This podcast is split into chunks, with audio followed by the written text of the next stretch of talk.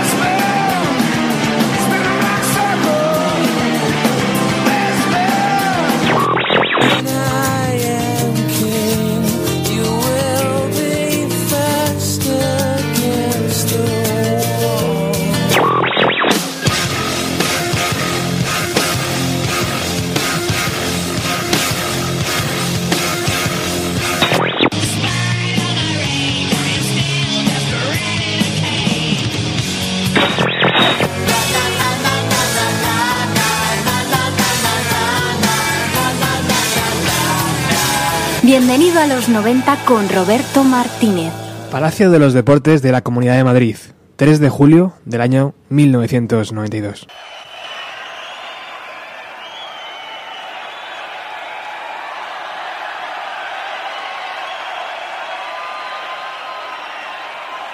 This is for my mother, so say hello.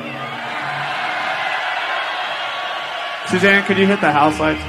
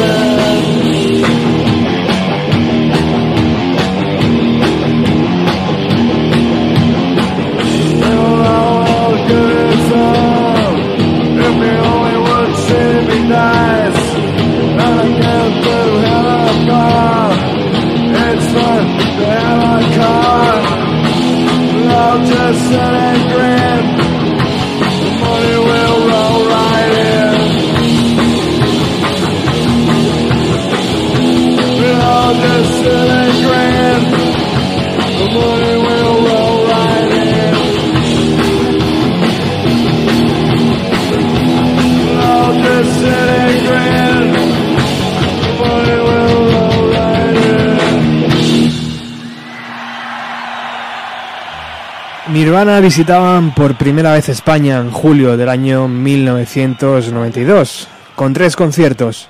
El 2 de julio en la Plaza de Toros de Valencia, el 3 de julio en Madrid, en el Palacio de los Deportes, y el día 4 de julio en el pabellón de la Casilla de Bilbao.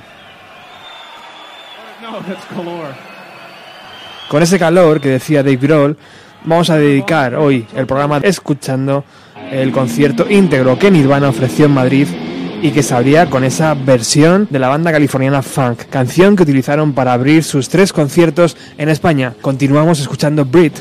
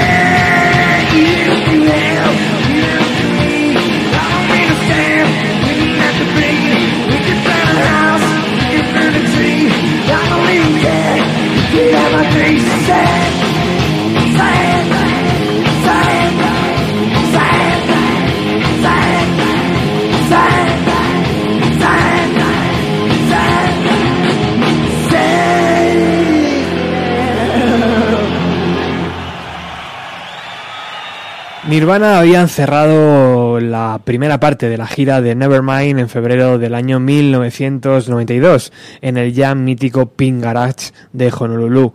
Además allí, Courtney Love y Kurt Cobain contrajeron matrimonio. Paco Pérez Brián, el periodista musical, el primer periodista musical que puso a Nirvana en España, lo recuerda así. Y entonces llegó el día del... Conocí al dueño de la discoteca donde tocaban, que era un boliviano personaje, me contó batallas increíbles. Bueno, me contó una muy buena que era que tenía Nirvana, que estaba excitadísimo porque por su club ahí en Honolulu había pasado Rejo Chili Peppers, había pasado Sonic Youth y tal y cual, y que con cada artista, el tío me lo contaba con una pasión de la hostia, con cada artista tenía una cosa, a, Anthony de los Rejos Chili Peppers tuve que alquilar un helicóptero, irme a otra isla, buscarle unas bombonas de oxígeno que necesitaba porque no las tenía en Honolulu, traje las bombonas y tal, es un tío de puta madre y tal, y estos Nirvana no me han pedido nada, tío, y tal, y además una gente muy sana, y, y tal, y tal, De puta madre. Bueno, pues tío, ¿eh?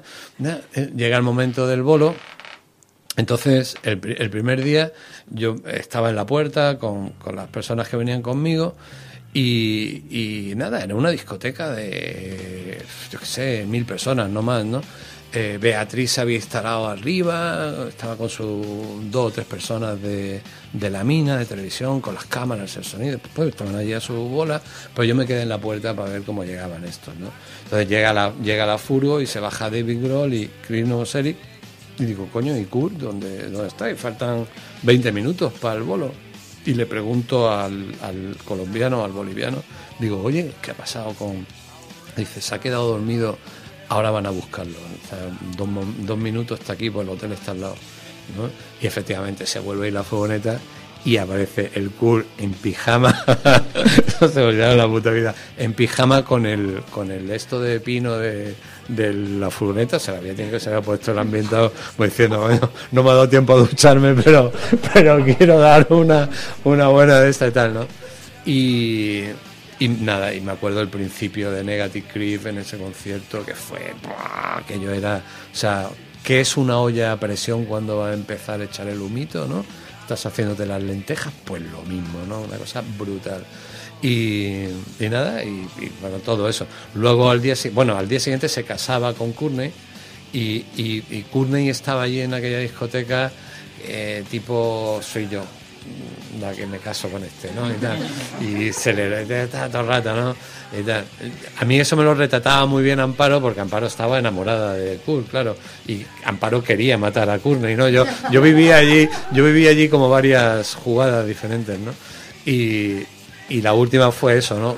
Ya eh, el escenario era muy pequeño y el último día tal está ya Kurt allí en la destrucción de la última canción metiendo el mástil de la guitarra en el ampli y tal y cual y Kurt ya, eh, y ya se había situado cerca de la puerta de los camerinos era toda una cristalera así y tal que estaba detrás del grupo y tal igual y ya cuando tal entonces mm, lo que es el amor no eh, eh, la ve cerca y tal y le tira la guitarra se la tira a la tía y pega en toda la cristalera y la cristalera carajo de, tal.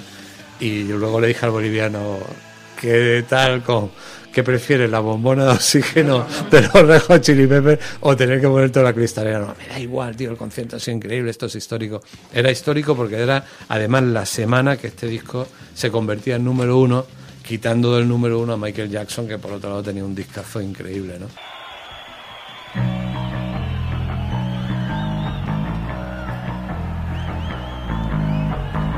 Mom and Dad show. Chop me up, grab Grandpa Joe's. Kick and scream, so please, you know.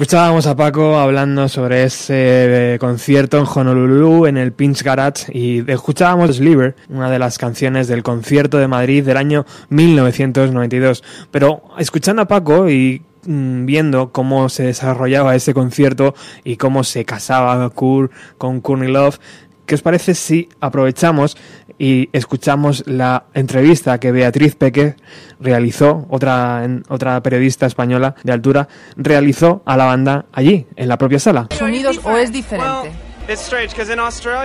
Es extraño porque en. Australia es como en Inglaterra. En Nueva Zelanda es simplemente extraño. Japón es extraño, realmente extraño, porque cuando tocas en Japón hay tanta seguridad. Normalmente solo tenemos una barrera para que la gente pueda saltar al escenario y matarnos o lo que sea. Pero en Japón hay una barrera frente al escenario y una barrera aquí y otra aquí y hay tantas secciones y es tan extraño. En la mayor parte de los lugares de move out of Japón your seat. no puedes moverte del asiento, por lo and que te quedas sentado do y solo haces esto.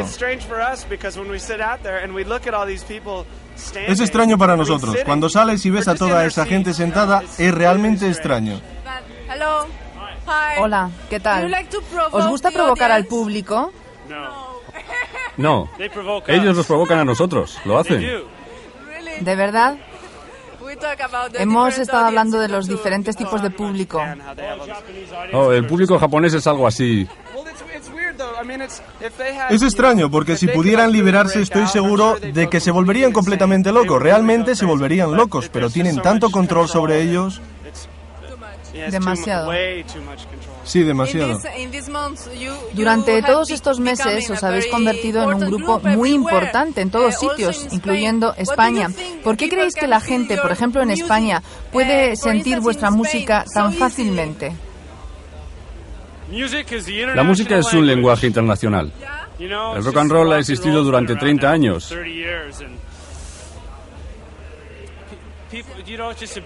Es simplemente coger el ritmo.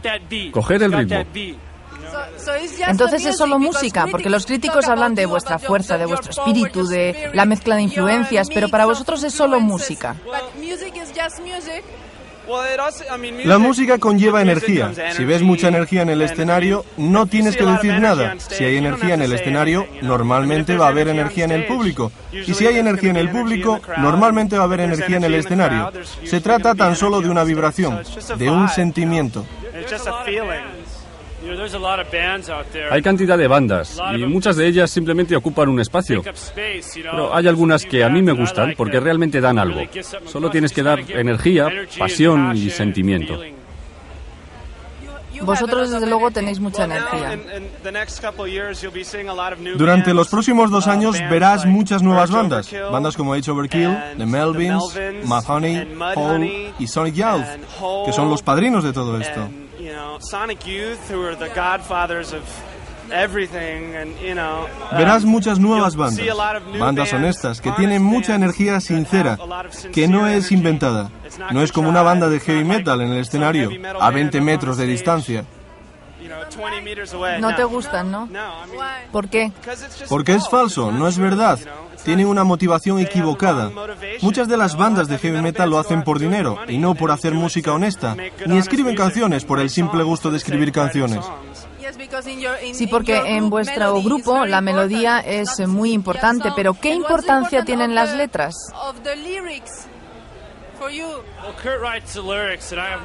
Kurt escribe las letras y yo tengo mi propia interpretación.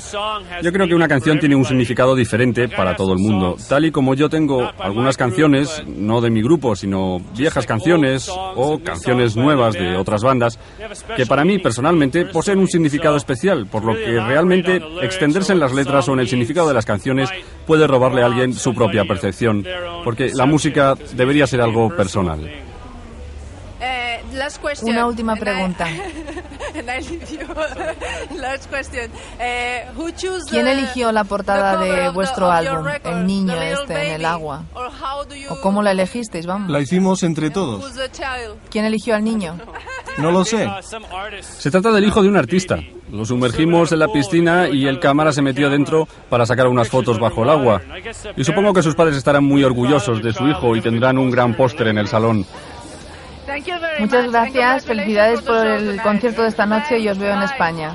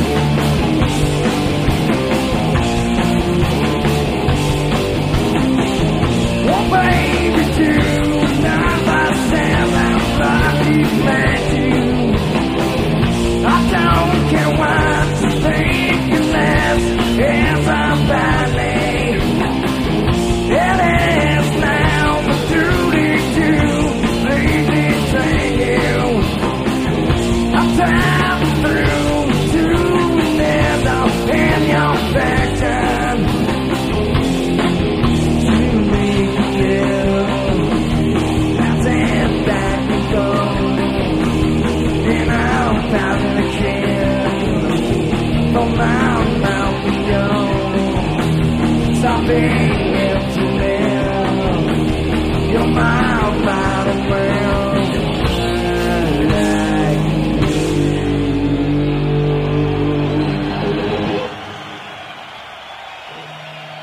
Cuatro meses después de su concierto en Honolulu, Nirvana arranca su gira europea en Irlanda, llegando a España el día 2 de julio a Valencia. Rafa Cervera, periodista musical y autor del libro Nirvana de ediciones La Máscara, lo recuerda así. Pues bueno, yo lo que, que puedo decir que pues que a mí me hizo muchísima ilusión que viniesen, vinieron en el momento oportuno, aunque ya el grupo empezaba a tener problemas de todo tipo, entre ellos su contacto con, con la fama, y para mí fue muy importante eh, porque Nirvana para mí fueron como una especie de, de, ¿cómo diría yo? ¿no? De la constatación de que una serie de cosas que a mí me gustaban y por las cuales, digamos, eh, había apostado durante, durante mucho tiempo en, en- medios como Ruta 66, que era donde yo colaboraba sobre todo en entonces, eh, pues Nirvana fue como un poco la constatación de, mira, lo que tú dices en el fondo no, no, no estás tan tonto, ¿no? O sea, no solo es bueno, sino que además pues puede llegar a, a- millones de personas, ¿no?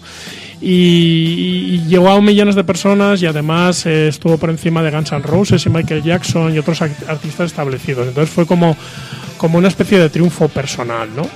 Eh, entonces a mí conocerlos, eh, estar cerca de ellos, pues fue importante. Yo, claro, esto hace 20 años, ¿no? Aún todavía tenía esa capacidad mitómana. Y, y bueno, pues eh, me, me- me gustó mucho. Sobre, bueno, a, a Kurt Cobain nunca lo, lo conocí, eh, ni he hablado con él por teléfono, cosa que sí que he hecho con, con Dave Grohl y con Chris Novoselic en otras ocasiones. Cuando he hablado por, digo, he hablado por teléfono me refiero a entrevistas, no que me llamen para preguntarme cómo estoy, cómo estoy ¿no? Eh, entonces, bueno, a Kurt Cobain lo vi un par de ocasiones pues deambulando por, por la Plaza de Toros porque yo estaba allí con como parte del staff técnico Ajá. camuflado y entonces pues pude ver a, a Kurt y a, y a Courtney eh, los dos paseando no ella nunca me olvidaré que iba descalza los pies completamente negros estaba ya en los últimos meses de, de gestación y, y- y- y tenía un aspecto deplorable era un personaje de estos que transmite mal rollo eh, en esa época por lo menos era así ¿eh? Um, transmitía mal rollo solo con mirarla, ¿no? Era, no sé, había ahí una zona, una aura muy negra. Y a Kurt Cobain se le veía también como enfurruñado, pero también tenía esa, esa, como, esa especie de, de aura también de, como de desvalimiento, ¿no? Y Chris y Dave eran dos encantos de personas, o sea, eran, eran como fans de la música que de repente se habían encontrado en esa situación y que en el momento en que te sentabas con ellos y hablabas de grupos, pues que si estos, que si yo que sé, que si Fugazi, que si eh, Sony Youth, ya mm, reconocían que, que eras como un igual y entonces se relajaban y, ya está, ¿no? O sea, y caían un poco las defensas. Y así fue como les entrevisté, hablé con, con ellos dos, les entrevisté y bueno, y luego posteriormente con, con Dave mm, Grohl.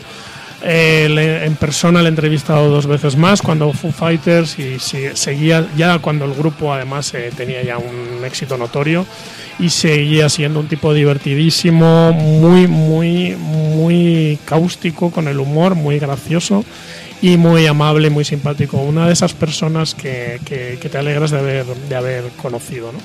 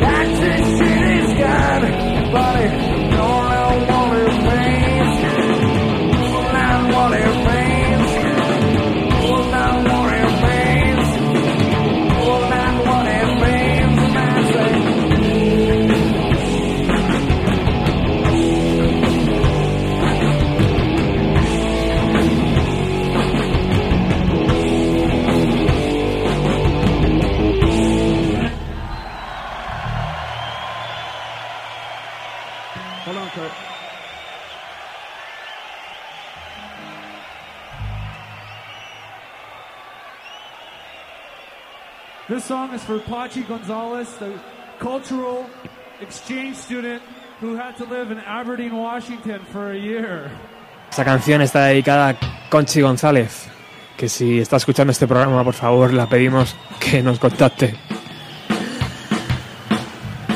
Bueno, estábamos escuchando cómo Rafa Cervera tenía sus impresiones del concierto de Valencia y sin salir de Valencia, Paco Pérez Brián y Óscar, amigo del programa, también nos cuentan cómo vivieron ese concierto de Valencia. De la que menos me gustó fue en la Plaza de Toros de Valencia, cuando tocaron, porque yo no me podía creer que, que Kurt se habría enganchado la heroína, no, me parecía que era, yo lo consideraba mucho más por encima de su inteligencia como para caer en, en una droga tan, tan cabrona como esa, ¿no?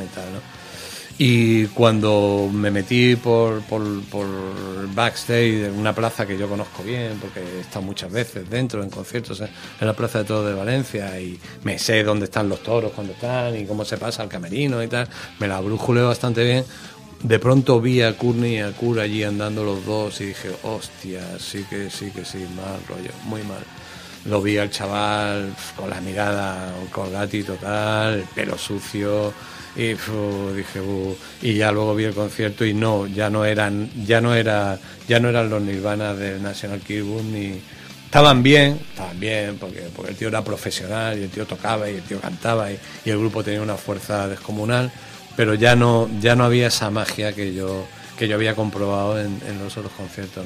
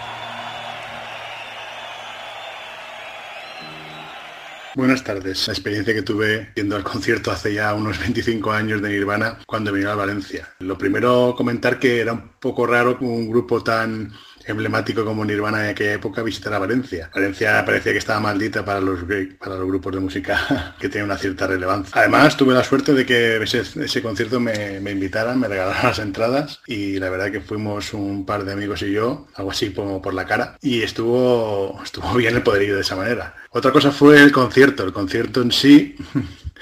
Yo recuerdo que al final, eh, en cuanto a afluencia de público, fue bastante pobre como solía los, la gente que venía a Valencia y por eso creo que estos grupos no, no querían no querían venir. En la Plaza de Toros eh, estaba, digamos, el, el tendido eh, lleno, pero las gradas estaban prácticamente vacías. Recuerdo además que pudimos acceder fácilmente a la primera fila y nada, la verdad que disfrutando de cerca de, del, del, grupo y viendo a Kurt y, y su banda tocando bastante, de bastante cerca. El tema era, por ejemplo, que el concierto en sí fue un poquito flojo.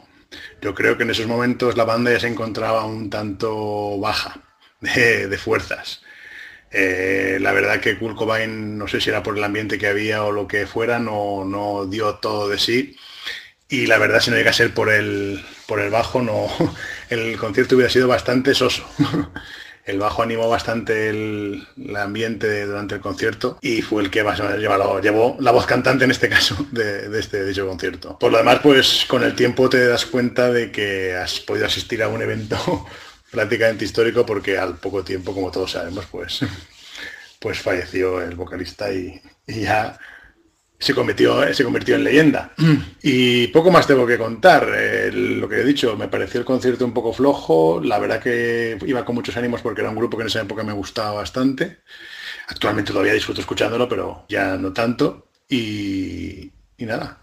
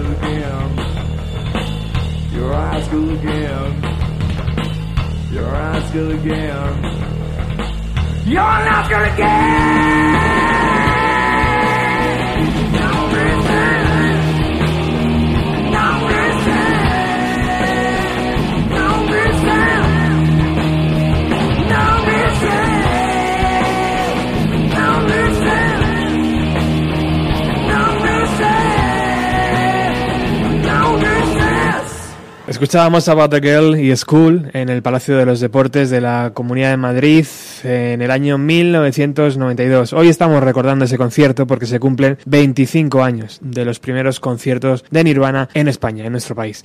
Bueno, ahora llega uno de esos momentos en los que de verdad mola conducir un programa como este. Cuando miras por el retrovisor y ves que nadie te sigue. Steve Double, fotógrafo de renombre, responsable de la icónica fotografía de Nirvana en el Parque del Retiro en Madrid en 1992, estará hoy con nosotros. Steve iba a entrar en directo, pero ahora mismo conduce dirección El Cairo, pero ha querido contarnos su historia. Hola Roberto, hola Utopia Radio, hola los 900. Buenas tardes. So I will Hablaré en inglés porque mi español no es tan bueno como lo era antes.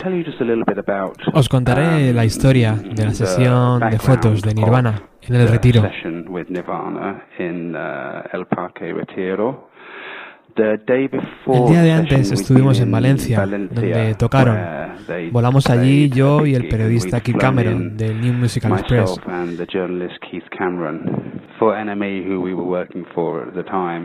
Y enseguida nos dimos cuenta que algo no iba bien. Chris y Dave and hicieron un show fantástico, pero Kurt estaba pendiente de Courtney. uh, prestaba Kurt mucha atención en el backstage. Definitivamente no era una buena situación. It was not a great situation at all. Um, the gig they played in El Valencia concierto en was, Valencia fue extraño, en un estadio grande y Kurt no lo uh, estaba haciendo demasiado not, bien. not doing particularly well. Next morning we all A la mañana siguiente nos and marchábamos y Courtney uh, estaba enferma, necesitaba atención. Estaba tumbada sobre el aeropuerto de Valencia. En ese momento estaba embarazada. Llegamos a Madrid y Kurt y Courtney se fueron derechos al hotel y no les volvimos a ver. Las fotos, la sesión de fotos se iba a realizar a mediodía, pero llegaron las 3, las 4, las 5 y no había señales de ellos. El personal les llamaba a la habitación, pero ellos colgaban. Si iban allí, le mandaban a la mierda, etcétera. Finalmente llegaron al backstage. En cuanto a la the- elección del parque del uh, retiro para las fotos fue completamente aleatorio. uh, Simplemente salí, uh, comprobé un par de estaciones de- en los alrededores, uh, pregunté en un café cercano dónde hay un buen sitio para uh, tomar fotos y me dijeron, El Parque Retiro, por supuesto. Uh, Así que fuimos allí y. echamos un vistazo. sunset. Kurt se arrastraba solo, sin prestar atención, Um, pero lógicamente el escenario era fantástico, uh, con los payasos y tal.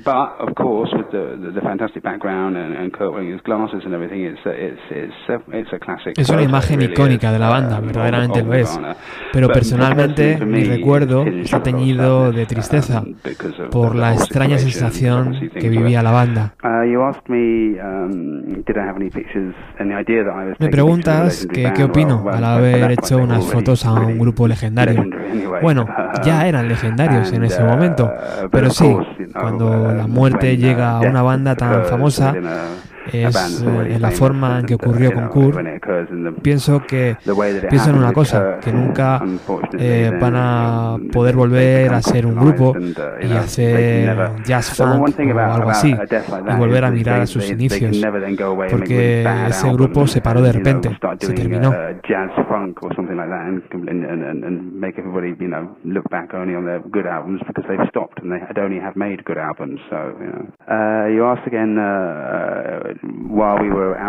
Me preguntas si alguien reconoció a la banda, si había algunos fans por allí, pero creo que no había. Estaba el equipo, eh, Kurt, Chris, uh, Dave, Cameron y yo, y tal vez dos o tres personas más, pero no los reconocieron, no se acercaron nadie a hablar con ellos, solo estaban esperando a que acabáramos con la sesión de fotos. Y para finalizar me preguntas que cómo era mi relación con Kurt, Chris y Dave. Bueno, con Kurt venía algunas veces y me hacía algún comentario, pero nunca llegamos realmente a conectar. Chris era un chico encantador, con una conversación inteligente. Y Dave es el tío más majo del rock and roll, que además ha continuado haciéndolo hasta el día de hoy con los Foo Fighters. Tenemos contacto eh, ocasional y es muy, muy majo conmigo. Ok, Roberto, ok.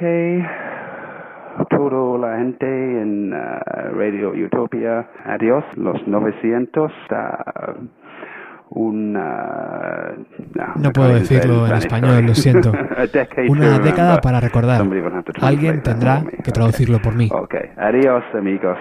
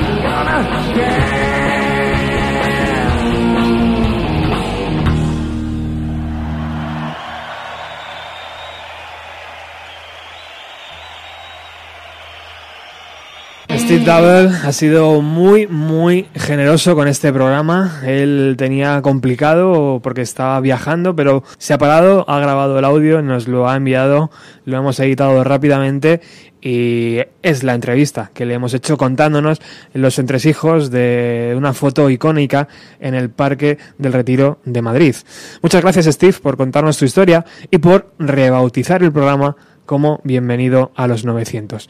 Bueno, continuamos con Juanjo, amigo también del programa que nos cuenta su experiencia viendo a Nirvana en Madrid en 1992. Escuchamos de fondo Stay Away.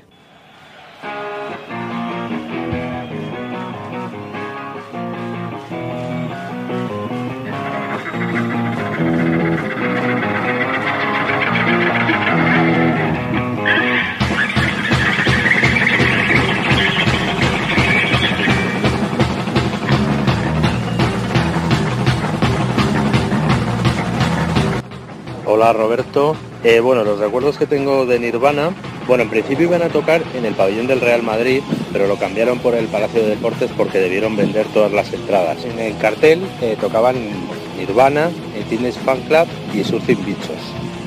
Y creo recordar que costaba como 3.500 pesetas, que era una pasta por entonces. Yo estaba especialmente emocionado en ver a Teenage Fan Club, que habían publicado el magistral vanguardonés. Lo que recuerdo así, bueno, después de tomar unas cañas, antes de entrar y tal, fue que no, no se llenó. Había, habría como 6.000, 7.000 personas y sorprendentemente empezaron a tocar Teenage Fan Club. Nunca subí- supimos por qué no tocaron Surfing Bichos, eh, que era un grupo pues que, que por entonces nos, a mí personalmente me gustaban mucho. Eh, Teenage Fan Club me gustaron mucho, pero el sonido fue bastante pobre. El sonido del Palacio de los Deportes era bastante, bastante lamentable y como una hora más tarde o así, hora y pico, salieron, eh, salieron a tocar Nirvana. Eh, lo primero que me sorprendió fue ver a, a Kurt Cobain eh, con el pelo corto, así como con flequillo y tal, y lo alto que era Chris eh, Novoselic, que iba de negro, impresionaba eh, un tipo tan larguirucho y tal, con el bajo casi por las rodillas. El escenario yo creo, creo recordar que era un, un telón negro sobre, el que se proyectaban luces eh, de colores y que seguían un poco el ritmo de las canciones y tal. Y también una especie de círculos que creaban con otros, con otros focos. Del setlist lo que más me acuerdo y lo que más me gustó fue cuando encadenaron eh, Penny Royalty, Son of a, Gun y Molly Sleep, que son dos canciones de mis adorados de Vaselins y que fue para mí el momento, el momento más chulo del concierto. En cuanto a la gente, recuerdo muchos con camisetas de estas de cuadros y con el estilo un poco grunge y tal. Muchas camisetas de Nirvana, camisetas de otros grupos más o menos del estilo. Y recuerdo como cuando comenzó el concierto la gente se abalanzó hacia adelante, que nosotros nos fuimos un poquito más para atrás, que éramos un poco más mayores. Y como todos los jovenzuelos aquellos estaban estasiados eh, con cada tema y acompañando con el socorrido EEE de los rockeros madrileños que, que se veían en muchos conciertos. En el bis eh, yo creo que tocaron tres canciones, creo recordar, y encadenaron eh, You Are y Smells Like Teen Spirit, y el palacio se vino abajo, que era, como decía el, comentarista deportivo aquel. Eh, yo no era especialmente fan de Nirvana, pero fue un concierto intenso, un buen concierto, a pesar del terrible sonido del, del Palacio de los Deportes, y lo pasé francamente bien. Mucha gente, sobre todo gente más mayor al salir, comentaban que había sido demasiado monótono, que como que todas las canciones empezaban igual para terminar explotando y tal, pero bueno, el concierto estuvo, estuvo bastante bien. Eh, yo desde luego lo recuerdo con, con mucho cariño y me gustó mucho más que el, que el, que el del año 94.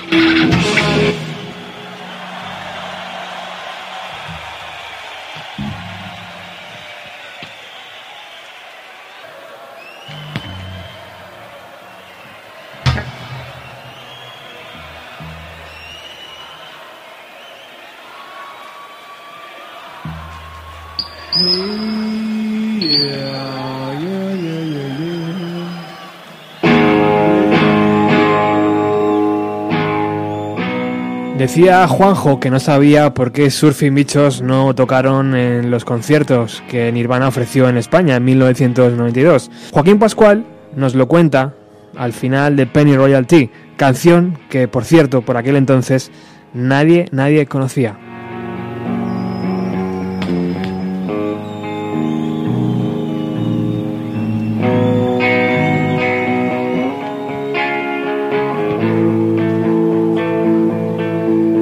Podéis estar escuchando, el propio Kur está eh, haciendo unas pruebas antes de eh, tocarla con Madrid fondo.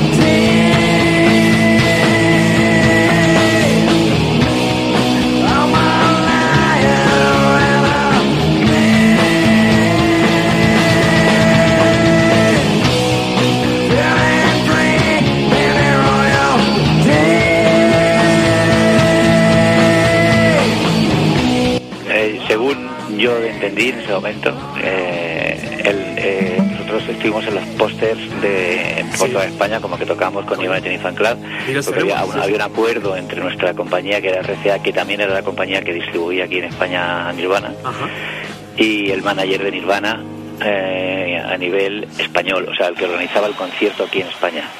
Eh, no me acuerdo quién era, a mí lo sabía, pero no recuerdo quién era. Y se ve que ese acuerdo que se hizo aquí entre, entre esas partes, cuando Nirvana y esto estaban, llegaron a Francia y vieron que aquí tocaban con un grupo español, el manager internacional, digamos, el manager americano de Nirvana dijo que no, que ni hablar, que no tocaba nadie que no fuera Jenny Fan Club.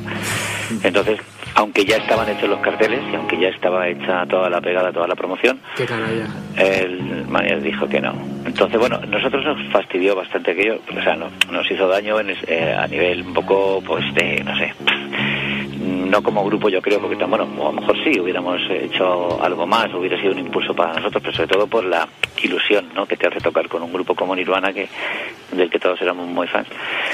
Pero a la compañía que tuvo que hacer los carteles y pegar los fotos por toda España, yo creo que, que fue peor el palo, ¿no?, porque al fin y al cabo... Eh, la compañía nos apoyaba a nosotros aquí en España, o sea, el grupo español, digamos, de ese, de ese cartel éramos nosotros. Pero bueno, no pudo ser y ya está, se quedó como anécdota,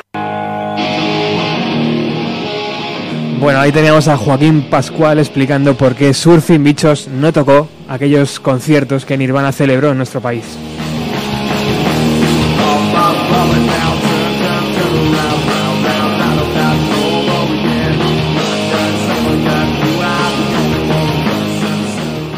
Y de un músico como Joaquín Pascual, que ya estaba desarrollando su proyecto eh, cuando Nirvana pisó nuestro país, nos vamos a hablar con otro, con otro músico que prácticamente nació, eh, o por lo menos las ilusiones de tocar la guitarra y de querer ser estrella de rock, seguramente se multiplicaron por mil cuando vio a Nirvana en directo.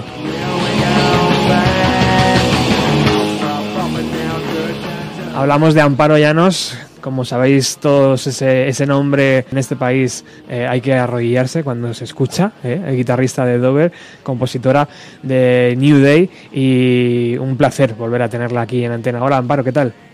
Hola, ¿cómo estás Roberto? Muy bien. Siempre, siempre, además, porque No. yo no sé qué has hecho, has hecho un pacto con el diablo y te mantienes, vamos, veinteañera. Sí que he hecho un pacto, sí. Ya nos dirás cómo. Es un secreto. Es un secreto.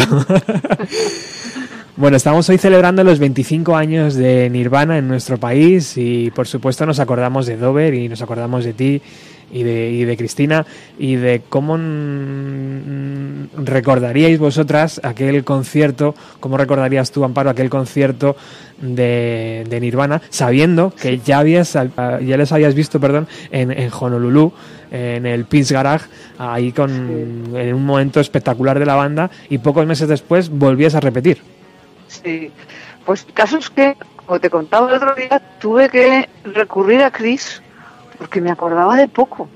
Me acordaba de poco. Eh, así como mm, que me perdonen los oyentes, pero no es por, por falta de, de, de amor a la patria, pero así como me, en concierto guay, tenía pocos recuerdos del primer concierto de Nirvana en España y, y en Madrid. Y, y entonces hablé con ella y me empezó a... a- Te perdemos, Amparo, te, per- te perdemos. ¿Me perdéis? Ay, Sí. espera, ¿me, me- me escuchas ahora mejor? Ahora sí, ahora sí.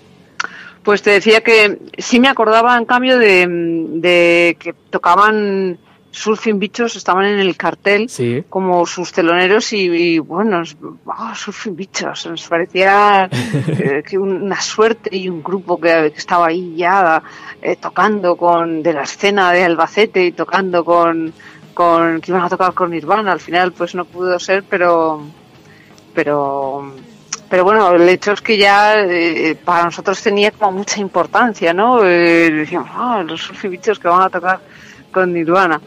Y recuerdo, mm, recuerdo que me gustó muchísimo, me gustaban mucho los teloneros, que los habíamos visto también unos, creo que unos meses antes en Madrid, no recuerdo si antes o después del concierto de Nirvana habíamos visto a Teenage Fan Club. Ajá.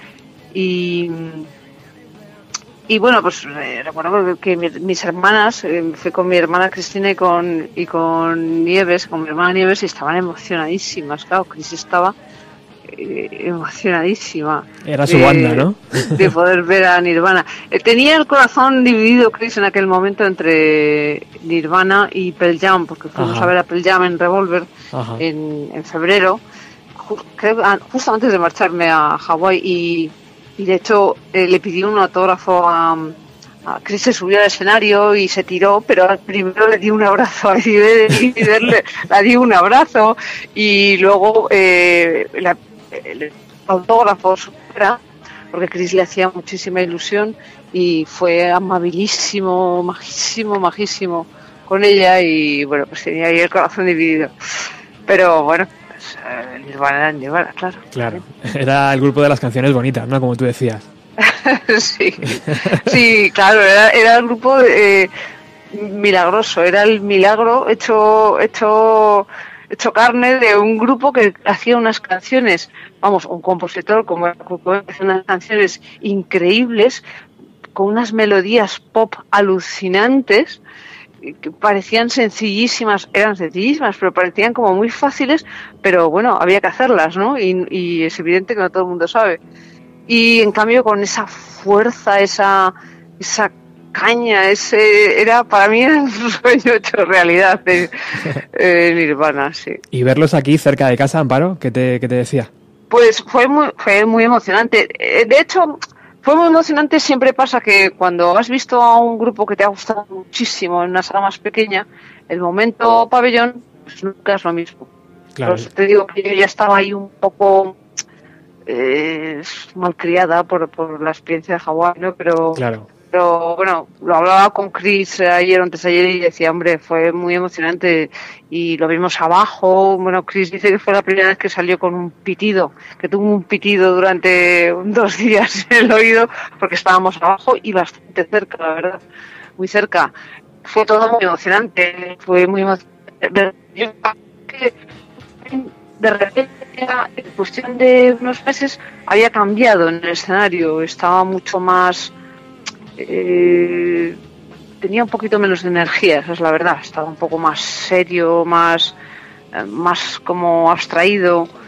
eh, Sí. bueno, Sí. quizás porque estaba ya con más problemas de drogas o no sé qué era, Sí. pero había dado ahí un pequeño cambio ya. También preocupado, bueno. ¿no? Iba a ser padre, yo qué sé, todo eso. Claro, sí, no sé qué era, pero sí que estaba estaba distinto y en pabellón siempre no, no es posible, eh, no sé, es distinto, ¿no? Pero aún así era en Nirvana y, y además, eh, bueno, pues recuerdo que estaba, que estaba, estábamos tan cerca del escenario que podíamos ver a Kurnilov embarazadísima en un lado del escenario, así que parecía todo en blanco y toda ella muy pálida y tal y, y se veía también a- al guitarrista de, de Guns N' Roses, a Quinta Hill, que estaba viendo el concierto, porque Guns N' Roses, eh, perdona, de Guns N' De Roses, Soundgarden. de Soundgarden, tocaban- estamos de teloneros de, de Sí, sí. Guns N' Roses y tuvieron que suspender el concierto y después estaba ahí viéndolos. En fin, que todo era como muy, ah, estábamos viviendo el, el grunge, eh, vamos, más, no había más manera de vivir lo que esa, ¿no? Era el, el sumo. ¿no? Absolutamente. Muchas eh, de la gente que participa también hoy en el programa recuerda que el primer impacto fue a ver a un Kurt Cobain con el pelo corto. Sí, eh, yo no recuerdo eh, que me dieran mucho no tengo el recuerdo, o sea, primeras cosas recuerdo, sí, me dijo, otro día me dijo que, que lo primero que, que, que salió, que cuando, sa- eh, cuando salieron eh, hubo un momento de desconcierto que prácticamente ella ni les, ni les conoció, porque además vieron eh, como, como eran ellos, como Claro. sin nada, y así como quien pasa por allí Sí. y, y entonces pues que prácticamente ni se le ni le reconoció así en un principio todo el mundo estaba haciendo los pelos y de repente yo con el pelo cortito y rubito rubito Oye, Amparo, el concierto del Pins Garage ahí en Honolulu ha sido uno de los conciertos de tu vida, podemos decir. sí sí sí, Sí. eh, eh, creo que está en mi top de mm, los tres conciertos más importantes de mi vida Qué bueno. Sí, sí, o sea, creo que el, bueno, hay un concierto de Paul McCartney en algún momento de finales de los 80, principios de los 90 que tocó en el Parque de Deportes, eh, que para mí fue también muy emocionante, pero este fue ese concierto y ese viaje, ese ir a ver a Nirvana, al Quinto Pino, toda, el- toda la aventura que supuso para mí, para Claro. mí fue un viaje en todos los sentidos, ¿no? Y, y fue, de- vamos, yo yo estoy aquí hablando contigo por haber hecho ese viaje, no tengo ninguna Claro. duda. Si, si hubiera ido a ese día, pues todo puede. Las comunicaciones están jugando mala pasada hoy. Ay, perdóname, qué rabia. No pasa ¿Sabes nada. qué pasa? Que es que tengo aquí una cosa oficial enfrente Ah, y, y entonces a hay inhibidores, sí. No pasa nada. Bueno, decías que, que si no es por ese viaje no estabas aquí y que muchas Sí. canciones pues no, no hubiéramos llegado a escucharlas nunca. Nunca hubiéramos disfrutado con, con tus bandas. Por cierto, Amparo, ¿qué tal New Day? ¿Cómo, cómo va el verano? Pues vamos a, de hecho empezamos ahora, cuando empezamos a hacer conciertos dentro de un par de semanas y ya no paramos hasta, pues ya no paramos prácticamente hasta las navidades. Bien, bien. Eso Eh, es buena sí, noticia para una bien, banda. Tenemos muchas ganas, la verdad. de- Vamos a hacer este verano, hacemos poquitas cosas. eh, pues hemos tenido la suerte de entrar en cinco o seis festivales y, Ajá. y, y estamos muy contentos porque bueno, el disco salió tarde, los festivales cierran muy pronto, Sí. los carteles, esas cosas.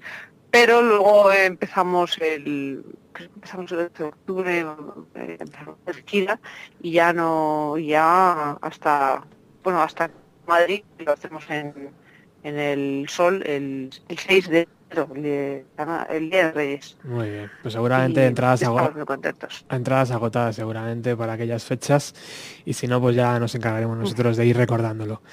Amparo Llanos, muchísimas gracias por atendernos unos minutillos aquí, a bienvenida a los 90 y recordar esos 25 años que han pasado ya desde que Nirvana pisara por primera vez nuestro país. muchas gracias a ti como siempre y que me los perdonen los que me perdonen a mí por el por el corte los cortes que haya habido que eso es muy molesto perdonen No pasa nada, amiga. Hablamos pronto. muy bien un besito Un besazo, hasta luego. Bueno, pues ahí eh, teníamos a, a Amparo Llanos de, de Dover eh, y ahora de New Day, ex Dover, ahora New Day, con esos proyectos y ese recuerdo sobre todo del Pins Garage y del concierto en Madrid del año 1992. Continuamos. Escuchamos a Roberto Nieto, amigo del programa, que también pudo ver a Nirvana en Madrid en el año 92 y que además, por una cara mola del destino que ha comentado antes Amparo, ese concierto suspendido de Guns N' Roses, Fate No More y Soundgarden, eh, tuvo la suerte, pudo cambiar la entrada y vio a Nirvana. Le escuchamos. Hola, buenas Robert, ¿qué tal? Pues nada, el concierto del que vais a hablar hoy en tu programa, eh, pues bueno, es eh, especial para mí, la verdad. Tuve la suerte de poder ver a Nirvana aquel mes de julio del 92, su primera actuación en, nuestro país, y de manera casual, la verdad, porque íbamos a ver a, a Guns Roses con Fade No More y con Soundgarden, la verdad que era un conciertazo, casi más un festival que un concierto. Pero cancelaron, venían de Sevilla, sé que la boda tenía que ser un poco hecho a polvo y, nos dieron la opción, me enteré por la radio de que daban la opción de cambiar la entrada. Entonces dije, oye, pues vamos a ver a, qué os parece, ¿no? Dije a unos amigos que íbamos a ir a ver a, Ni- a Guns N' vamos a ver a Nirvana, ¿qué os parece? y tal. Les pareció bien y mira, y nos plantamos ahí en el Palacio de Deportes y nada, muy bien, la verdad que fue un concierto que estuvo bastante bien. Técnicamente las críticas pues no hablan muy bien de él, la verdad es que Kurt Cobain no estaba físicamente en sus mejores condiciones, pero bueno, yo lo recuerdo, la verdad es que con bastante buen sabor de boca, más que nada, supongo porque claro, ver aquella banda y tenerlos tan cerquita, porque además estaba en primera línea, pues, pues claro, era, era muy grande la verdad. Y sobre todo, pues eso, ha quedado más que nada de cara, una anécdota de cara al futuro por lo que sucedió desgraciadamente más tarde, ¿no? Eh, ya te digo, técnicamente no fue gran cosa, pero bueno, anecdóticamente, pues, pues la verdad ahí queda. Mucho calor, el sonido fatal como siempre parece deportes, el deporte, deporte de la comunidad de Madrid antiguo, los que sean de Madrid, bueno, los que hayan ido saben que el sonido es horroroso, era horroroso, ahora ha mejorado bastante, soltaron sus dos discos que tenían entonces y la verdad es que bastante bien, ya te digo, a mí me pareció un concierto bastante aceptable. Poco más, la verdad, mucho extranjero, recuerdo mucho Giri, supongo que era una banda aún bastante desconocida en España y es un mes con bastantes bastantes turistas, y yo te digo, lo recuerdo a la salida, pues un mogollón de, de. Estaban los tres, como ya sabes, no, no estaba aún el cuarto guitarrista que, que añadieron en años venideros, era la banda básica ya con Dave Grohl y fue un concierto, pues eso, como, eh, como te digo, es anecdótico y que quedará para, para siempre. Aún guardo la entrada, la tengo aún, y la guardo pues, como un empaño. Pues nada, oye, sin más, un abrazo fuerte y un saludo cordial a todos tus oyentes. This song is off of our Smash LP, never mind. It's called On a Plane. Silent sound, without any words. The got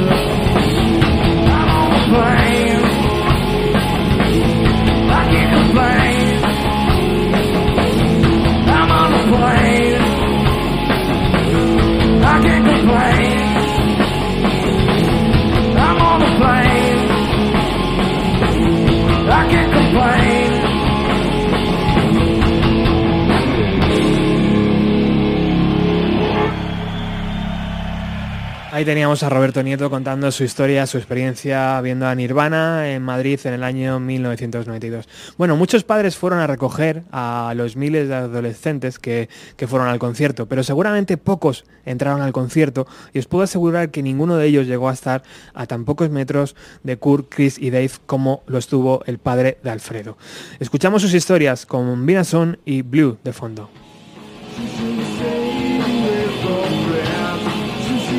Hola Robert, soy Alfredo Junior y aquí estoy con mi padre Alfredo Senior para contaros nuestra experiencia en el concierto de Nirvana del 3 de julio en el pabellón del Real Madrid. En mi caso acababa de llegar de Estados Unidos completamente nirvanizado y desde que les descubrí en el programa Saturday Night Live no había parado de escuchar el Nevermind y el Bleach, así que mi expectación era máxima.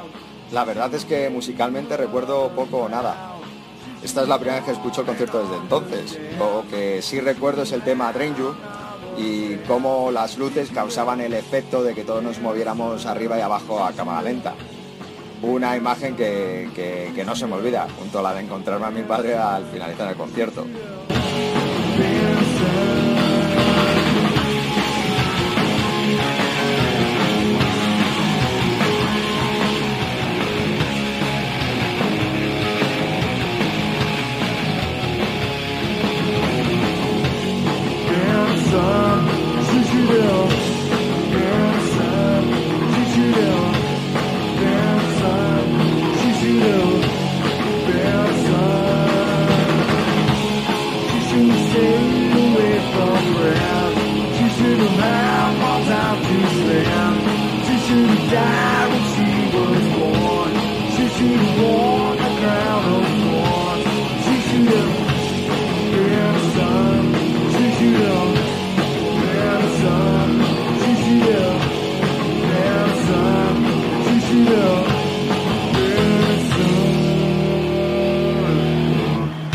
Hola Robert, mira, yo vi en Nirvana pues por una casualidad, porque había quedado con mi hijo para recogerle después del concierto allí los amigos y llevarlos para casa. Pero resulta que llegué demasiado pronto, y entonces dije, ¿qué hago yo aquí fuera? Entonces cogí, saqué una entrada y me metí para adentro. Entonces me di cuenta que según iba entrando los chavales allí con todo jolgorio se iban apartando de lado. Y entonces yo pues fui por allí entre unos y otros y cuando me di cuenta me metí detrás de una columna, luego un pasillo y fui a parar al pasillo de seguridad de, eh, pegado al escenario, allí con unos baffles que tenía encima de la cabeza y allí me chupé todo el concierto que terminé loquito y ya cuando terminó el, concierto pues un amigo de mi hijo me vio y le avisó entonces mi hijo todo sudoroso y se me decía, padre, ¿qué haces aquí? Y yo, coño, ¿qué voy a hacer? Pues venir a buscarte. Y nada, y esa fue mi aventura con Nirvana. Y me encantó.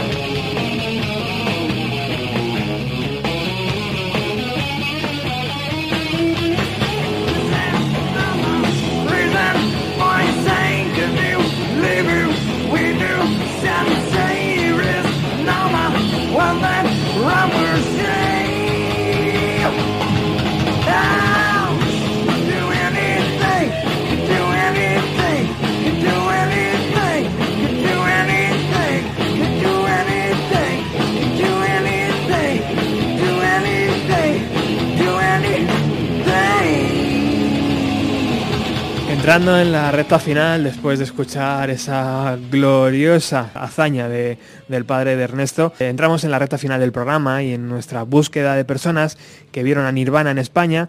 Tengo que agradecer el, trabajo de Natalia, por supuesto, que nos ha puesto en búsqueda muchísima gente. Pues nos topamos con Alberto, que tuvo la suerte de ver a Nirvana en 1987-1988 aproximadamente en Olimpia. Nos, parecía tan potente su historia que hemos decidido incluirlo. Quiero que la escuchéis. No es 1992, son varios años antes, pero mira, escuchar. Yo estuve en, allá por el año 87 en la Universidad de Evergreen State College, que es la Universidad Olimpia, la capital del estado de Washington, Seattle. Entonces, bueno, en aquella época todavía Nirvana no era ni muchísimo menos lo que llegó a ser después, ¿no? Hasta donde yo sé, alguno de los miembros de Nirvana estudió en esta universidad. Bueno, yo de hecho les vi. Yo les vi en un momento en el que no sabía ni muchísimo menos lo que, pues ya te digo, lo que iba a ser después, ¿no? El ambiente en la universidad, eso sí que tiene un cierto interés, tal vez para la gente que le guste el grupo y ese rollo, pues era un ambiente muy progresivo en, relación a lo que teníamos en España, que eran los últimos coletazos de la movida y demás. Bueno, muy progresivo, o así me parecía a mí entenderlo, ¿no? Era un ambiente pues del- de, de los últimos coletazos del hipismo que se había quedado arrinconado en, su cuna natural, ¿no? Que, o en una de sus fuentes naturales, que era, el Pacífico, el oeste de Estados Unidos. Entonces había una gran devoción, por lo que yo recuerdo, en esta universidad, que era una universidad pues dedicada a las artes y pues a estudios psico- psicológicos provenientes del psicoanálisis, etcétera, pues lo que había era una gran devoción por Grateful Dead, que fue el gran grupo hippie de la costa oeste y experimental y demás. Todo el mundo era muy fan de Grateful Dead en aquella zona de Estados Unidos, cuando aquí en Europa pues apenas habíamos oído hablar de, de ese grupo, ¿no? Nirvana eh, efectivamente ellos eran de Seattle y recogió mucho de ese espíritu de no solo en pues en la estética en la forma hippie pero sí, también en, en la manera de entender la música y demás ¿no? la universidad está metida en, en los bosques no en los enormes bosques de abetos en una zona de pantanos y en una América mm, que hemos visto en muchas ocasiones de pues de, de- montañas con lluvia permanente, casi de las películas de los indios, ¿no? De esos indios de, de la nieve.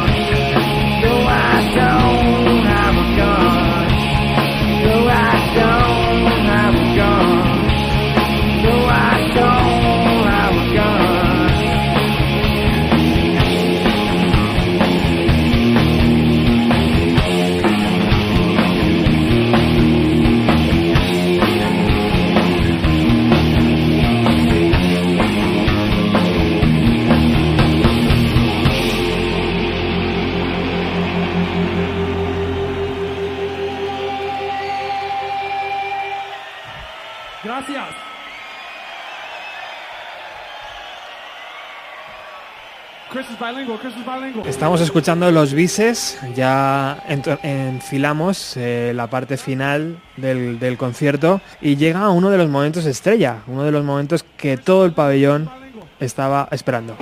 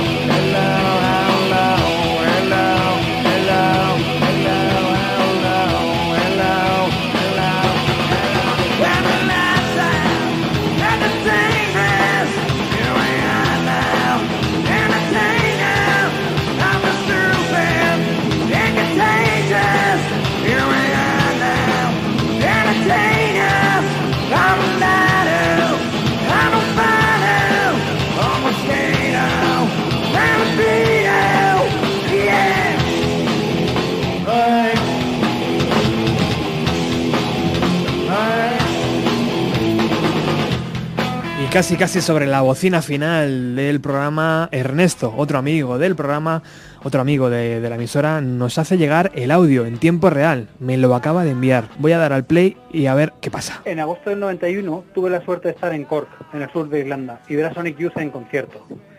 Fue en una sala pequeña, Sir Henry's, y con unos teloneros desconocidos para mí, Nirvana.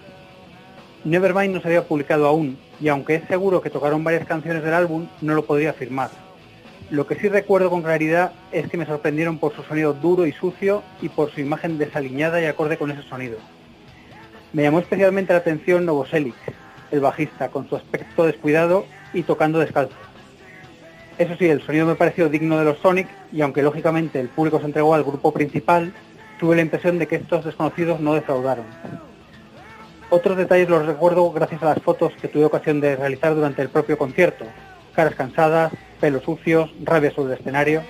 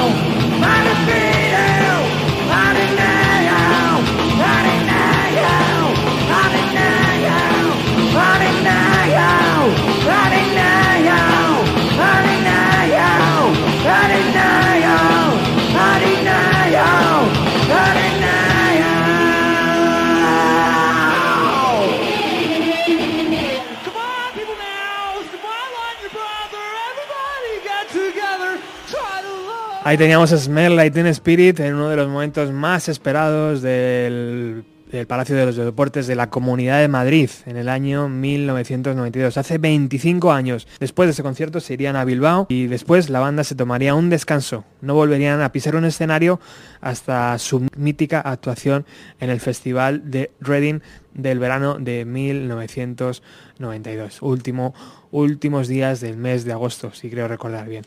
Bueno, tengo que agradecer a todas las personas que han pasado por el programa y que han hecho una perfecta fotografía de, aquellos conciertos. Paco Pérez Brián, por supuesto, Rafa Cervera, Oscar, el fotógrafo Steve Double, muchísimas gracias por participar. Eh, Juanjo, Joaquín Pascual, Amparo Llanos, Roberto, Alfredo Pade, Alfredo Hijo, eh, Alberto y por último Ernesto, que ha entrado sobre la bocina. Nos vamos con esta Territorial Pissing, que antes ya estaba Chris Novoselic cantando.